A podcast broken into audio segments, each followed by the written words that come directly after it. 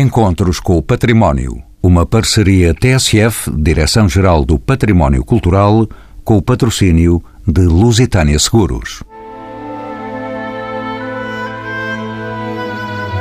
18 de maio é, desde há 35 anos, o Dia Internacional dos Museus. Esta celebração foi instituída pelo Conselho Internacional dos Museus, o ICOM, um organismo consultivo da Unesco. Durante este dia, vão estar abertos 70 museus em todo o país. Por seu lado, a Noite Europeia dos Museus, criada pelo Ministério Francês da Cultura e da Comunicação, decorre dois dias antes, a 16 de maio. Nesta noite vão realizar-se mais de 140 atividades. Museus para uma sociedade sustentável é o mote destas celebrações que visam promover a consciência para os efeitos da atuação humana sobre o ambiente e destacar o papel dos museus no desenvolvimento de novos modos de pensar e agir que garantam o respeito pelos limites e pela diversidade da natureza. Durante o dia 18, os museus e palácios da Direção-Geral do Património têm entrada livre, bem como na Noite dos Museus, eles estarão abertos gratuitamente a partir das 18 horas. São convidados deste programa Inês Fialho Brandão, fez formação em História da Arte pela Universidade de Edimburgo e nos museus de Nova Iorque. Maria Vlahu, de origem grega, é consultora em Gestão e Comunicação Cultural. Licenciou-se em História e Arqueologia na Universidade Joanina da Grécia. Samuel Rego, mestre em Políticas Comunitárias e Cooperação Territorial pela Universidade do Minho. É subdiretor para a área dos museus da Direção-Geral do Património Cultural e, por fim, José Alberto Ribeiro, historiador de arte pela Universidade de Edimburgo, na Escócia. Dirige o Palácio Nacional da Ajuda e exerce funções de presidente do ICOM Portugal. A quem pergunto pela finalidade desta comemoração internacional. Bom, o Dia Internacional dos Museus, como bem referiu, foi criado em 1977 para sensibilizar o público para o papel dos museus na sociedade e o seu papel no desenvolvimento dessa mesma sociedade, sendo os museus uma instituições transversais que em qualquer tipo de museu ou em qualquer tipo de território conseguem de facto uma ligação a diferentes tipos de públicos e, e, são transversais a todas as sociedades. O objetivo foi, com a criação deste dia, que nessas alturas, portanto, os museus pudessem realizar uh, atividades e, e há uma altura em que normalmente há parcerias, colaborações e há, um, há uma grande originalidade por parte das equipas dos museus também em trabalhos que apresentam à comunidade nestes mesmos dias, bastante originais, e é uma altura precisamente para se receber de uma forma quase festiva uh, público. É uma oportunidade também das pessoas visitarem gratuitamente esses mesmos museus e essa popularidade foi tal que há menos anos surgiu a Noite Internacional dos Museus, que se realiza sempre no sábado anterior ao 18 de maio e são formas de facto que atraem um grande número de, de, público porque a diversidade de museus são muito grandes e há museus de norte a sul do país, desde os museus de etnologia, aos museus de arte, aos museus técnicos, de indústria e, portanto, cada um com atividades próprias e são sempre meios de diversificar as visitas e, e atrair novos públicos também. Dr. José Alberto Ribeiro, o tema proposto para este ano pelo ICOM, Museus para uma Sociedade Sustentável, pode ter várias leituras. Qual é a sua? Eu acho que a leitura que temos que ter este ano, e foi uma, uma indicação que também recebemos por parte do Presidente do ICOM Internacional, como bem disse, é um organismo não governamental e que está uh, sediado na Unesco, aliás, é único a organização não governamental de profissionais de museus e de museus reconhecido enquanto tal pela Unesco, e o presidente Hans Martin Hinz fez a, uma comunicação a todos os comitês nacionais, as comissões nacionais, precisamente chamando a atenção que os museus, enquanto eh, educadores e mediadores culturais, têm um papel fundamental na, na questão de contribuir para a definição, implementação e desenvolvimento de práticas eh, sustentáveis. E estas práticas sustentáveis ou de uma sociedade mais solidária e que utiliza os recursos com mais respeito pelo ecossistema, é um tema muito aberto, como são normalmente os temas também do ICOM, que permitem que os museus das mais variadas eh, áreas possam ter atividades em torno da temática que é lançada. Regressa aos encontros com o património. Inês Fialho Brandão vem de vários cantos do mundo, pelo menos da Escócia e dos Estados Unidos, onde fez formação. Inês, a sustentabilidade arrisca-se a transformar-se num clichê politicamente correto se utilizado fora do contexto. Podem os museus serem realmente sustentáveis e como? Tem tudo a ver com a definição que nós temos do próprio termo sustentável. E existe a tentação de ver a sustentabilidade, seja enquanto elemento financeiro, ou seja, um museu é sustentável ou autossustentável, e eu conheço muito poucos que o sejam em todo o mundo, porque se paga a si próprio, ou um museu é sustentável porque tem boas práticas ambientais. E de facto isso vai perverter, por vezes, a, a ideia do que é a função primeira do museu. E claro que isto depende, o grande debate é sempre museu, coleção, museu, pessoas. E os museus normalmente localizam-se num ponto neste espectro que vai de um museu exclusivamente dedicado a coleções a um museu exclusivamente dedicado a públicos.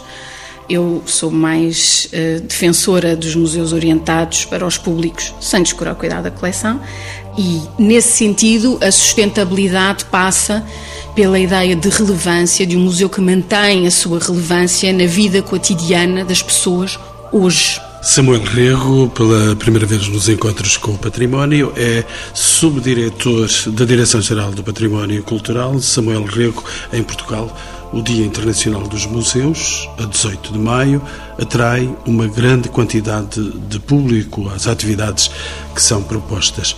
Como é que se entende todo este interesse do público pela visita no dia 18 de maio aos museus? Acho que todos nós, enquanto visitantes, gostamos de ser tratados de forma exclusiva. Portanto, é normal que exista uma grande popularidade e adesão aos museus, porque todos sentimos que é para nós. Ou seja, há sempre um leque de atividades que as pessoas sentem esta é, é mesmo para mim. E fazem essa apropriação de uma forma muito mais natural num dia encomendado. Acho que esse sentimento de exclusividade, tanto no Dia Internacional dos Museus como na Noite dos Museus, foi muito sentido. As pessoas diziam no início, quando ele foi criado em, em Portugal e em outros países, que é hum, eu vou àquele espetáculo de teatro porque hoje é a noite dos museus, portanto há, este sentido de apropriação do espaço. Queria só, em relação à, à sustentabilidade, que é um tema para mim bastante caro, porque nasci em 77, quando, quando foi criada a Dia Internacional dos Museus, e, e, obviamente que para não parecer um clichê e indo à origem da, da palavra sustentabilidade e a ideia que precede ao desenvolvimento sustentável, eu acho que se consiste em garantir às gerações futuras que deixamos os mesmos recursos ou melhores do que aqueles que recebemos dos nossos ascendentes, os museus também são esse repositório de reflexão para uma sociedade de facto sustentável. Portanto, além daquilo que o José Alberto disse e da Inês um, Brandão, queria só reforçar este sentido de autenticidade que os museus contribuem para uma sociedade sustentável. José Alberto Ribeiro, volto a si, é o presidente do ICOM Portugal, o Conselho Internacional dos Museus. Um dos momentos marcantes deste dia, e já me disse, é precisamente o evento que o antecede, a Noite Europeia dos Museus, que acontece na noite do dia 17. O que é que atrai as pessoas a este programa Fora de Horas? É por ser de facto noite? É a noite boa conselheira na escolha dos museus? Que tentação é essa? Eu acho que é de facto por ser de noite também, porque os museus à noite têm uma magia diferente e especial e é a Noite Internacional dos Museus, portanto estamos a falar talvez esta noite e o Dia Internacional dos Museus, já volta à questão da noite, seja de facto dos acontecimentos que seja mais transversal a nível internacional. Isto porque, por exemplo, para os dados de 2014, o ICOM sabe que houve 35 mil museus em 145 países por todos os continentes a aderirem a estas uh, atividades. Se esqueça que esta é uma questão internacional. 35 mil museus. Se pensarmos no público todo que tem uma afluência direta a esses museus nesses dias, é dos poucos acontecimentos internacionais que provoca uma adesão tão forte, porque mexe com os sentimentos e com a experiência que as pessoas têm nestes espaços. E pela questão da experiência, normalmente a noite dos museus há experiências diferentes dentro dos museus, há visitas, se calhar, mais orientadas a pensar também com o público que vem, e temos pessoas que, se calhar, normalmente não costumam vir a museus e vêm nestes dias porque assistem a um espetáculo, pode ser um concerto de música clássica, como dança contemporânea, pode acontecer as mais variadas coisas dentro destes dias. E isso é um programa que muitas pessoas já fazem, um programa noturno de não só ir a um museu, é muito frequente e nós, quando conversamos com o público nessas noites, percebermos, só nós é que não podemos sair dos museus onde estamos a trabalhar, mas percebemos e ouvimos as pessoas dizer vim agora do Museu X, vou passar por aqui porque me interessa ver esta atividade e vou a correr e é esta dinâmica que se cria também uh, entre os museus que as pessoas acham muita graça uh, de irem picando um bocadinho de cada atividade do museu e numa noite tem uma experiência de facto única que só se repete ano a ano. Maria Vlarro vem também de novo aos encontros com o património, depois de se ter licenciado em História e Arqueologia na Grécia, de onde é natural. O seu país, como todos sabemos, está nas bocas do mundo. Maria Vlarro, na grande adesão do público à Noite dos Museus, isso é um ato isolado ou existe forma de transportar esse momento para todos os dias dos nossos museus? Atrevo-me a dizer que é um ato isolado. Dou imenso valor a estes dias tão especiais, precisamente porque podem abrir portas.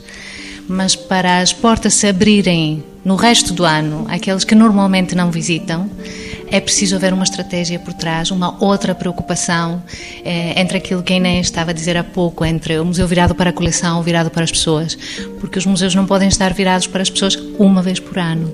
E até esta questão das temáticas, como a sustentabilidade e outras, também são temáticas que têm a ver com o nosso dia a dia, que são questões políticas, são questões culturais que estão envolvidas e acho que aquilo que acontece todos os dias na sociedade, de bom e de mau, tem que entrar nos museus e fazer parte também daquilo, da contemporaneidade com a qual os museus também devem, devem lidar no resto do ano. Inês Fialho Brandão, sabemos que o museu é um espaço que conta histórias, que exibe peças belas ou curiosas, que despertam interesse. Isso basta para captar os públicos. O museu, acima de tudo, é um espaço de comunicação. Portanto, assumindo que há histórias para contar, que há objetos bonitos ou curiosos para mostrar, é importante olhar não só no Dia Internacional dos Museus ou na Noite dos Museus, mas todo o ano, para como contamos essas histórias, como apresentamos aquilo que temos e como vamos procurar outras interpretações daquilo que temos. É uma tendência natural, por sermos as autoridades históricas sobre um objeto, ou sobre um período, ou sobre uma disciplina, acharmos que qualquer eh, adição de conhecimento é secundária ou desnecessária.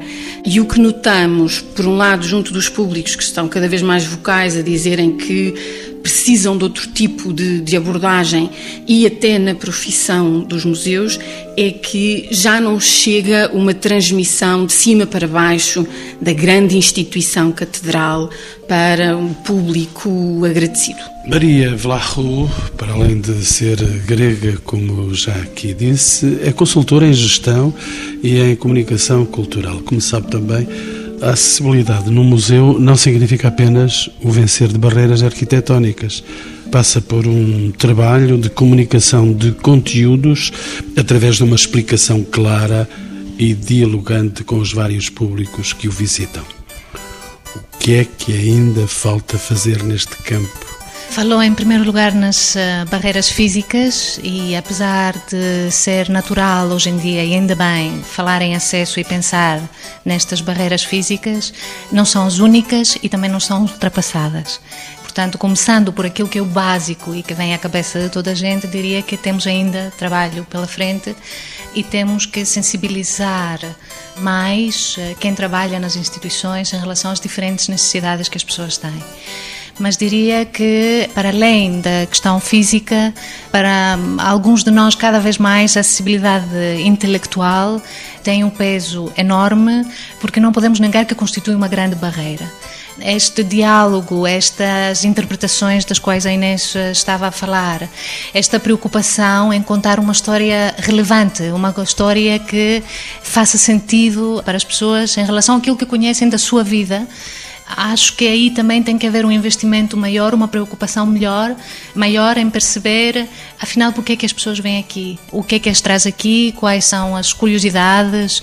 Quais são as preocupações? Quais são os interesses? Precisamente para não nos limitarmos a um discurso técnico que só comunica com pouquíssimas pessoas que são de uma determinada área. Samuel Reco, uma questão dos nossos dias. Muitas das tarefas que hoje se cumprem passam pela utilização de novas tecnologias de comunicação.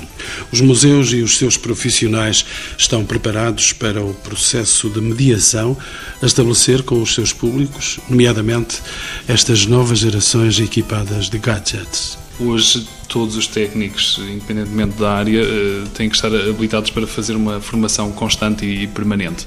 Portanto, nesse sentido, é bastante dizer que não, os nossos técnicos não estão habilitados porque amanhã já há novos instrumentos para fazer essa comunicação. E eu estou a dizer, não a incluir nesse número de pessoas que, de facto, temos que estar despertos para que amanhã surja uma nova aplicação, um novo canal de comunicação. No entanto, a boa notícia neste contexto é que é um trabalho que não fica hum, completamente Uh, na mão dos técnicos profissionais dentro das nossas instituições. Como também já foi aqui referido pela Maria como pela Inês, isto já não, não é de cima para baixo, é, é de, de baixo para os lados quase, é, é uma, é uma massa que se pode multiplicar. Hoje em dia todos nós podemos construir um blog e fazer uma difusão de, de um museu ou de vários museus num só momento que outrora não existia. Portanto, é um desafio muito maior é permitir que todos os voluntários ou profissionais que queiram participar nessa, nessa comunicação estejam habilitados para isso. Por outras palavras, se uma pessoa quiser ter uma boa fotografia quer seja de. Estou, viciado em coches, portanto, de um coche ou de uma porcelana do Palácio Nacional da Ajuda. Pois temos aí o Museu dos Coches a ser inaugurado proximamente. Portanto, eu só vejo coche à minha frente nestes dias, até dia 22. Portanto, os meus exemplos é, andam todos à volta de arreios e rodas de, e, e tecidos dos coches. Portanto, é, é possibilitar isso. É, os museus, nós, enquanto Direção-Geral do Património Cultural, nunca vedarmos essa possibilidade do indivíduo, a partir de casa ou do escritório de trabalho, projetar o trabalho que é feito, o trabalho todo em torno das coleções que existem nos museus, etc. etc. José Alberto Ribeiro, regresso a si, é o presidente do ICOM Portugal. Na apresentação de coleções, exposições, visitas virtuais, pode o virtual, e na sequência da conversa que estava a manter com o Samuel Rego, Pode o virtual substituir um dia o real? Esta é uma conversa nova? Eu espero que não, que não substitua o, o real porque... Lá se iam os seus museus. Não, e os objetos de facto têm uma magia e transmitem uma, uma história, uma magia, uma, um, estão carregados de, de, de facto de uma de particularidades artísticas, estilísticas, de, de, de assim, contam-nos a história de onde é que vieram, tem um, uma marca de uma bala porque estavam num determinado sítio na Primeira Guerra Mundial, e, portanto, e tudo isso no virtual pode ser feito, mas uh, perde obviamente magia. E aliás, o facto de eu julgar que isso nunca vai acontecer, eu lembro-me há uns anos quando apareceram os e-books, e falava-se muito, os livros vão desaparecer, os livros vão desaparecer, isso não aconteceu e os, os, livros, eh, quer dizer, subsistiram os dois e os livros continuam, assim como apareceram as, eh, as realidades virtuais dos museus, que são muito interessantes e, e caminharemos certamente mais do que isso, e hoje em dia até se fala muito na criação de réplicas em três dimensões dos museus, isso certamente avançará muito mais, mas isso nunca irá fazer com que eh, se perca a magia de ver os objetos eh, em contexto de museu ou, no caso do, dos monumentos e do, dos palácios que têm os objetos in situ, vê-los nos seus locais originais. Samuel Rego, por outro lado, e do seu ponto de vista, como é a relação dos museus com as comunidades envolventes e, sobretudo, com as comunidades escolares? Serão elas, porventura, mais presentes nos museus? Sim, há um trabalho permanente e de há muitas décadas de aproximação dos museus com o universo escolar. Apesar desse trabalho ser sistemático e duradouro, tem pelo menos 50 anos em Portugal, portanto não nos podemos esquecer que os museus, sob esse ponto de vista, foram inovadores na área da cultura. Depende muito também dos carolas, que nós sabemos que existem tanto dentro dos museus como dentro das escolas. O que é preciso, mais uma vez, é alargar esse público, ou seja, que se multipliquem os carolas deste mundo dentro dos agrupamentos escolares. Normalmente sabemos, e pela experiência própria, familiar, e porque há uma coisa comum a todos nós, é que andamos na escola e lembramos que o professor dinâmico para os museus ou como para o desporto era sempre o mesmo, é? nós sabíamos disso. Portanto, é multiplicar estas pessoas que... Exatamente, muitos fomos aos coches, ou a maior parte de nós. Portanto, eu acho que é mais essa, essa visão. E, por outro lado, também, se há 30 anos era garantir que as escolas iam aos costos, agora é também quase estarmos obrigados a que os museus vão às escolas. Estou a dizer isto, não estou a dizer no sentido físico, mas estou a dizer no sentido metafórico. Acho que deve haver um, um grande esforço, e aqui estou a falar mais a título pessoal, é que os museus façam parte da vivência escolar e isto obviamente que tem a ver com a construção dos próprios manuais muitas vezes e aí acho que temos um longo percurso a fazer que é a diferença entre os meus manuais escolares e os manuais das minhas filhas é menor do que a diferença entre os meus manuais e a dos meus pais. Portanto, é, desde os anos 80 para cá, pouco se fez em termos de manuais na área da história, por exemplo. E isso é assustador, porque todos sabemos que a realidade mudou a uma velocidade vertiginosa, ou seja, ainda se a reconquista cristã ainda continua a existir, mas felizmente com um menor peso, mas existe e há coisas que os museus e os manuais escolares têm um papel a cumprir em termos quase de doutrina, porque não podemos ter uma, uma sociedade em mudança permanente em que nós ainda somos do tempo em que se aprendia que havia civilizações. Neste momento só há uma civilização, eu só conheço uma que é o planeta Terra. E, e, isso tem que ser ajustado tanto nos manuais escolares como nos museus. Portanto, os museus têm que puxar pelas escolas e as escolas têm que puxar pelos museus. E se calhar as câmaras também têm que puxar pelos museus, os museus pelas câmaras, porque a crise está aí instalada e sei que algumas entradas grátis que existiam nos museus, por exemplo, nos domingos de manhã, deixaram de existir. Há menos eh, participação das câmaras no que respeita levar os alunos ao museu. Discordo com uma parte, o número de visitantes com entradas gratuitas aumentou no último ano desde que se alterou a lei. Portanto, eh, antes eram todos os domingos de manhã e agora é só o primeiro domingo de cada mês durante o dia inteiro. Portanto, o número de pessoas a aproveitarem esse, esse benefício, esse privilégio que achamos, que todos defendemos, aumentou mas agora as crianças, a partir dos 12 anos, são todas obrigadas a pagar bilhete, a não sim, ser sim, que venham em contexto escolar. Sim, no entanto, tanto câmaras como as instituições públicas e as escolas privadas não deixaram de ocupar os museus. O que acontece, e eu isso reconheço que não joga a nosso favor, é que cada vez mais vivemos numa sociedade prolixa em que tudo é feito através de regulamentos. E obviamente que eu, se fosse professor, também teria medo de ir com os meus alunos ao museu, porque basta acontecer alguma coisa, porque de facto nós agora vamos a reuniões de, de pais e o primeiro dia ou a primeira reunião com pais é apresentarem-nos os decretos de lei que regem as escolas, que regem a, as aulas, que é uma coisa que também é nova e, e, e, sabemos que tem a ver com a segurança e que tem a ver com a complexidade da sociedade, mas por isso sim devemos lutar e, e por isso é que eu digo que os museus têm que obrigatoriamente virar-se para as escolas no, no, sentido mais amplo do termo. Inês Fialho Brandão voltou a bater-lhe à porta nos últimos 20 anos, os museus mudaram muito, aliás, estávamos a dizer isso, não apenas no modo como apresentam as suas coleções ao público, mas também nos métodos de trabalho das suas equipas.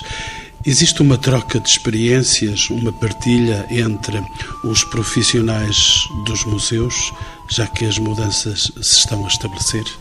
Eu vou responder a essa pergunta, mas primeiro queria só voltar a esta questão das escolas, que também no fundo está ligada à questão da troca de experiências indiretamente.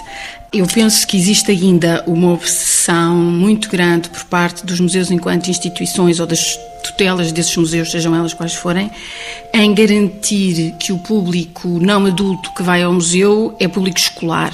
Ora, o público não adulto que vai ao museu não é só o público escolar, são as famílias se um museu investir em chamar famílias, sejam elas quais forem, compostas da maneira que forem compostas, a virem ao museu nos seus tempos de lazer e não no contexto de uma visita escolar obrigatória da qual não se pode sair, estão-se a criar hábitos de prática cultural.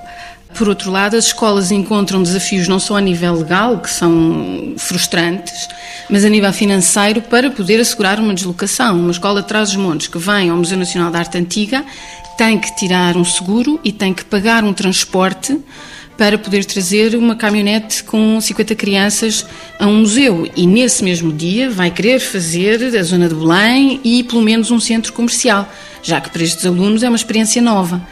E isso quer dizer que a experiência educativa vai ser comprometida por toda esta pressão.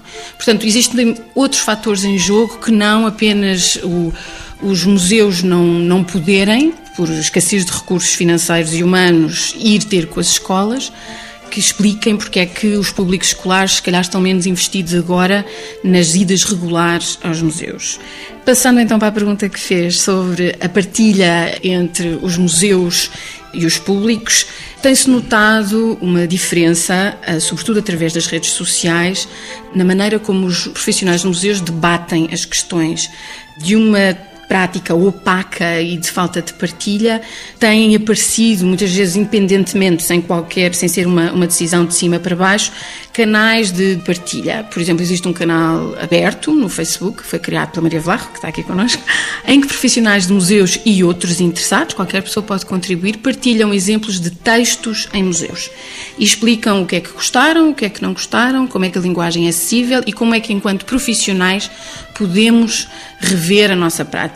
Isso está aberto ao público. O público pode ver como é que profissionais de museus debatem entre si estas questões. Por outro lado, vemos profissionais de museus, normalmente diretores de instituições, a partilharem a sua experiência em canais de novo de rede social e a abrirem contas não só em nome da instituição, mas em nome próprio em que falam em nome dessa instituição. E o que é que acontece? Se muitas vezes os canais institucionais não respondem ao público, não têm a prática de responder ao público ou têm ainda uma linguagem muito inacessível, estes canais pessoais destes responsáveis de instituição têm esse diálogo e mostram esse diálogo entre público que nunca conheceu esse, esse responsável, esse diretor, e interpelam, eu vejo às vezes pessoas a dizerem a um, responsável da instituição, essa peça não é dessa data, ou não gostei daquela exposição, ou caí nas escadas, o que seja. E há uma resposta, e há uma conversa. Claro que isso significa que para os profissionais de museus uma exposição muito maior e pode originar alguns sentimentos de insegurança porque nós não estamos de facto habituados a trabalhar de maneira tão transparente e tão exposta ao público. Mas se isso não acontecer, os museus deixam de se tornar relevantes, porque já não é, não é tabu nenhum uma pessoa não ir ao museu. Ninguém tem vergonha de não ir ao museu. Samuel Rego, já vou voltar a si, entretanto, a Maria Larro pede-me a palavra. Queria comentar, em primeiro lugar, sobre a questão da relação com as escolas e acho que é algo que nos deverá preocupar seriamente. A forma como a crise afetou tanto o trabalho nos museus como o trabalho na escola criou uh, barreiras adicionais, provavelmente. O facto de uma escola ter cada vez maior dificuldade em sair, tanto por falta de recursos financeiros ou humanos, significa que uma série de crianças cujas famílias não têm certos hábitos culturais, entre eles visitar o museu, provavelmente nunca terão hipótese de entrar no museu. E a escola aí era o fator, de, não sei se a palavra está certa, democratizante. A escola, quando leva os alunos, a escola leva todos os alunos. Também aqueles cujos pais não têm esse hábito. E a mim isto preocupa-me. Eh, não tenho dados muito concretos, provavelmente eh, o Samuel terá, mas eh, da conversa com colegas sei que houve uma quebra tremenda nas visitas escolares nos últimos dois ou três anos. E, portanto, sinto que esta falta de meios deverá preocupar-nos seriamente.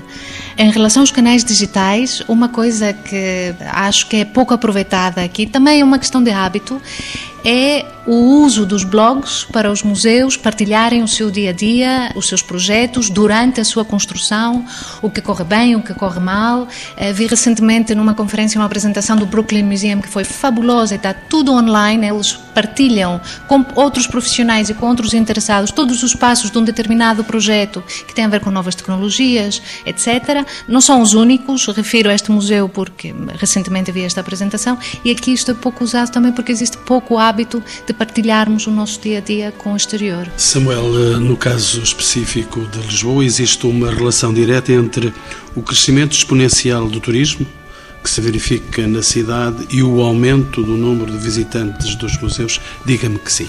Digo que sim e que é extensível a todo o território nacional.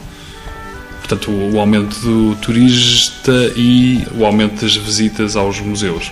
Portanto, é verdade que o número de turistas aumenta e felizmente não são só os que procuram sol e praia, também são aqueles que procuram cultura. José Alberto Ribeiro, em sua opinião, os meios de divulgação que utilizamos são suficientes para atrair os visitantes aos nossos museus, apesar destas enchentes de que estamos a falar? É necessário investir em formas de comunicação mais inovadoras e mais abrangentes? Não, os meios de divulgação e comunicação nunca são suficientes e neste momento a maior parte dos museus não tem eh, meios eh, suficientes para isso. Mas já agora, eh, sou o único que ainda me falta pronunciar sobre a questão das escolas, gostaria de referir o seguinte: a situação da redução do público escolar teve a ver, em grande parte, porque os professores têm imensa dificuldade em sair das escolas, portanto, estão cheios de burocracias para tratar e é muito difícil. A maior parte das escolas que vinham pelas juntas de freguesia, que tinham autocarros e que perderam esses autocarros, e portanto era uma forma de trazer, apareceram, felizmente, não sei qual é a realidade de outras câmaras, posso dar o exemplo no caso de Lisboa, eu sou diretor de um museu em Lisboa, que, por exemplo, a Câmara Municipal de Lisboa tem um programa excelente, que é o Passaporte Escolar, em que há um diretório de museus que estão associados com as mais variadas temáticas e é a Câmara que serve de base para fazer a marcação e a própria Câmara providencia o autocarro para os alunos e nós, através eh, desse sistema, passámos a ter mais alunos em contexto escolar, o que é muito gratificante também ajudar à formação desses alunos. Voltando à questão que me coloca, nós estamos a falar da questão da divulgação e a questão do, dos meios que de, ou das formas de comunicação mais inovadoras. Para os museus portugueses, estamos a falar de coisas que, não direi para todos os museus, mas para muitos museus, estamos a falar para coisas que há seis, sete anos atrás era impensável. Falava-se de um blog e a resposta seria: mas para quê? Para que é que é o blog? E quem é que o alimenta? Era sempre a postura do não, mas e como? E que fazer? E, Portanto, hoje em dia é muito mais frequente termos museus com blogs, com sites uns mais renovados que outros. Há esse problema também, por vezes os sites não são muito interativos. Eu acho que é preciso não esquecermos que, sobretudo, os últimos anos foram anos em que tivemos dentro de uma crise financeira terrível e devastadora. Sei de casos, de exemplos, por exemplo, de museus, inclusivamente na Grécia, que abriam só da parte da tarde e, portanto, da parte da manhã estavam.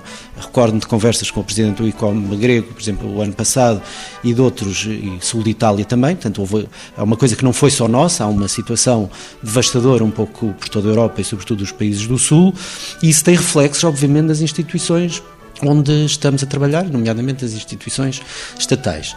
E é preciso não esquecer que apesar de hoje em dia ser mais fácil a criação de todos estes canais, muitos deles até gratuitos, há blogs então parecem sites, são hoje em dia extremamente funcionais, a questão de haver alguém que os alimente é um facto porque cada vez há menos pessoas nos museus técnicos superiores e não há uma renovação das equipas técnicas destes mesmos museus, o que coloca uma situação a médio curto prazo vai, vai, criar uma situação complicada, porque não há uma renovação geracional de transmissão, não só de conhecimentos, mas de saber fazer dentro dos museus. Portanto, eu diria que a situação melhorou imenso, certamente que sim. Haverá ainda muito para fazer e para aprendermos na área da comunicação e das novas uh, funcionalidades que cada vez aparecem coisas novas, nunca estaremos atualizados e que poderemos tirar muito partido disso, certamente que sim. Inês Fialho Brandão está-me a pedir a palavra. Recordo-lhe que estamos já no final da nossa tertúlia. Agradecia-lhe a brevidade possível. Vou ser muito rápida. Eu falava-se há pouco, a pergunta foi feita ao Samuel sobre se os, as pessoas que trabalham em museus estão preparadas para lidar com este maravilhoso mundo novo das novas tecnologias, que já não são tão novas assim, e de facto um dos grandes obstáculos é a falta de, de, recursos humanos e de recursos humanos de gerações mais novas que estão, para quem a utilização da tecnologia é intuitiva e que sabem o que é que está a funcionar. Nós vemos que os museus com mais pessoal nos seus departamentos de comunicação digital abandonam rapidamente o Facebook para irem buscar outro canal, porque é nesse canal que está o público que eles estão à procura nós não temos ainda pessoas que tenham esse know-how, que trabalhem nos museus, seja numa autoridade central, seja em museus eh, específicos. E isso quer dizer que, se calhar, podemos estar a falhar públicos que nos interessam porque não estamos a adaptar as nossas plataformas, porque não temos os recursos humanos necessários. E porque hum, o fim chega depressa. Quando iniciamos, estamos sempre a pensar que o mundo está todo à nossa frente, mas a verdade é que estamos no final desta nossa conversa. Eu tenho uma questão para colocar aos meus quatro ilustres convidados e a questão é esta: num país em que a dicotomia campo-cidade parece cada vez mais acentuada, que papel podem ter os museus na dinamização e desenvolvimento das comunidades rurais? Como é que pode ser, senhor subdiretor da Direção-Geral do Património Cultural, Samuel Rego? Eu confesso que tenho alguma dificuldade em ver a dicotomia entre o campo e a cidade neste momento, ou seja, não, não, não, não coloco esse crivo esse filtro acho que já é, é bastante anacrónico. Felizmente, pelas razões de desenvolvimento social que ocorreram no país, uma pessoa, para mim, tem alguma dificuldade em, em definir o conceito de ruralidade, ou seja, de pessoas. Conheço poucas pessoas em Portugal que vivam eh, num, espaço rural, porque é a pessoa que está a 5 km da ajuda pode estar mais isolada culturalmente dos museus do que uma pessoa que está numa freguesia a 2 km do Alvite. Não, isso Quanto a mim, felizmente foi das coisas que caiu com o desenvolvimento da democracia. Portanto, as, as crianças no Alvito ou em Alfândega da Fé, felizmente, têm muitas formas de ter acesso à cultura e, e estamos a, a falar de das franjas de pessoas que existem na, portanto, é isso gosto de andar a pé, anda a pé à volta do Palácio Nacional da Ajuda e há situações também de isolamento cultural de, eh, dramáticas e visíveis aos olhos de todos nós. Agora, que o museu é central para a coesão social, aí sim sou completamente dogmático e diria quase vidrado que a cultura tem essa obrigação de qualificar socialmente a sociedade e isso é um trabalho hercúleo, mas acho que todos aqui à, à, volta desta mesa se sentem qualificados para isso, ou seja, esta é a missão da cultura e os museus entram neste campeonato. Inês eh, Fialho Brandão, corrigindo ou não a mão sobre esta expressão da ruralidade, os museus vão permanecer à espera que cheguem os grandes visitadores destes lugares. Os museus, seja com o nome museu, seja com outro nome qualquer, vão sempre permanecer, porque é faz parte da nossa natureza querer eh, partilhar momentos, querer reviver memórias e querer formular uma opinião sobre aquilo que temos à nossa frente. Relativamente à questão da ruralidade, eu com certeza que estou de acordo que as coisas mudaram em 40 anos e sendo uma eh, residente part-time do fabuloso município de Aroca, posso confirmar que a qualidade de vida lá hoje não tem nada a ver com o que era há 40 anos, mas existe de facto um alinhamento de práticas culturais em zonas mais remotas que pode ser suprido precisamente pelas novas tecnologias que hum, levam a populações que não se podem deslocar, por exemplo, isso acontece muito nas aldeias mais remotas desse conselho, que tem 7 ou 8 habitantes, mas onde é possível levar aquilo que se faz no resto do país pelas novas tecnologias. Existe no Facebook a página para um arquivo histórico de Aroca. E isso é feito por cidadãos de Aroca que têm pena que não exista um arquivo histórico municipal. Aroca é uma, uma vila bastante remota ainda hoje, demora muito tempo a chegar lá, até do Porto. Deveria demorar 30 minutos, demora o dobro quase. E esse tipo de, de, iniciativas é onde eu vejo o futuro, quando não existe um poder para as criar.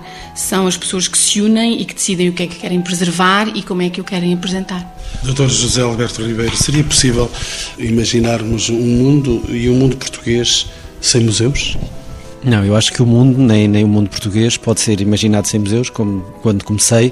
Os museus são precisamente essas instituições que são transversais na sociedade, em qualquer sociedade, e que, e aqui apanhando um pouco as questões que estavam para trás, podemos ter um museu excepcional eh, em Portimão ou no Museu dos Lanifícios da Covilhã que fazem um papel belíssimo. Ou na Vila da Feira? Ou na Vila da Feira, porque não? Que fazem um papel às vezes melhor que alguns museus nacionais, mas que fazem um papel fundamental na ligação às comunidades. E não, não é só o museu que está à espera do visitante ou do turista que vai lá. Tem um papel que cria identidade local, criam referências na comunidade, recuperam memórias muitas vezes eh, perdidas, nem todos terão esse tipo de museus, como é óbvio, mas muitos desses museus têm aparecido e continuarão certamente a aparecer e a marcar este papel mágico que os museus têm, que conseguem que todas as pessoas, eu diria que eh, numa aldeia, se calhar nem toda a gente entra na igreja, mas se calhar um museu já toda a gente entra lá dentro. Maria Velarro, uma última palavra, e os museus eh, vão resistir entre a Grécia e Portugal? Se vão resistir, os museus vão resistir se se tornarem relevantes. E enquanto os museus continuarem relevantes para uma, atrevo-me a dizer, pequena proporção da população, eu acho que deveriam estar preocupados. Eu vejo o museu como uma ágora, lá está, para voltarmos aos tempos gregos, vejo o museu como um lugar da promoção da democracia, onde as questões atuais podem e devem ser discutidas e devem ser discutidas de vários pontos de vista, onde os objetos sirvam de desculpa, entre aspas, para falarmos de outras coisas maiores e do nosso dia a dia. Mas nem sempre há uma última palavra porque há palavras que se escondem atrás de um cartaz. Inês Fialho Brandão. Sim, era só para concluir, lembrar a quem nos ouve, que sejam público ou pessoas que trabalham em museus, que é possível tirar fotografias na maioria dos museus em Portugal, certamente nos museus tutelados pela DGPC, e por isso o ICOM Portugal tem um hashtag, uma etiqueta para pôr nas fotografias que tirarem nesse dia e que queiram partilhar nas redes sociais. E a etiqueta, o hashtag é uh, Cardinal Dia Museus 2015.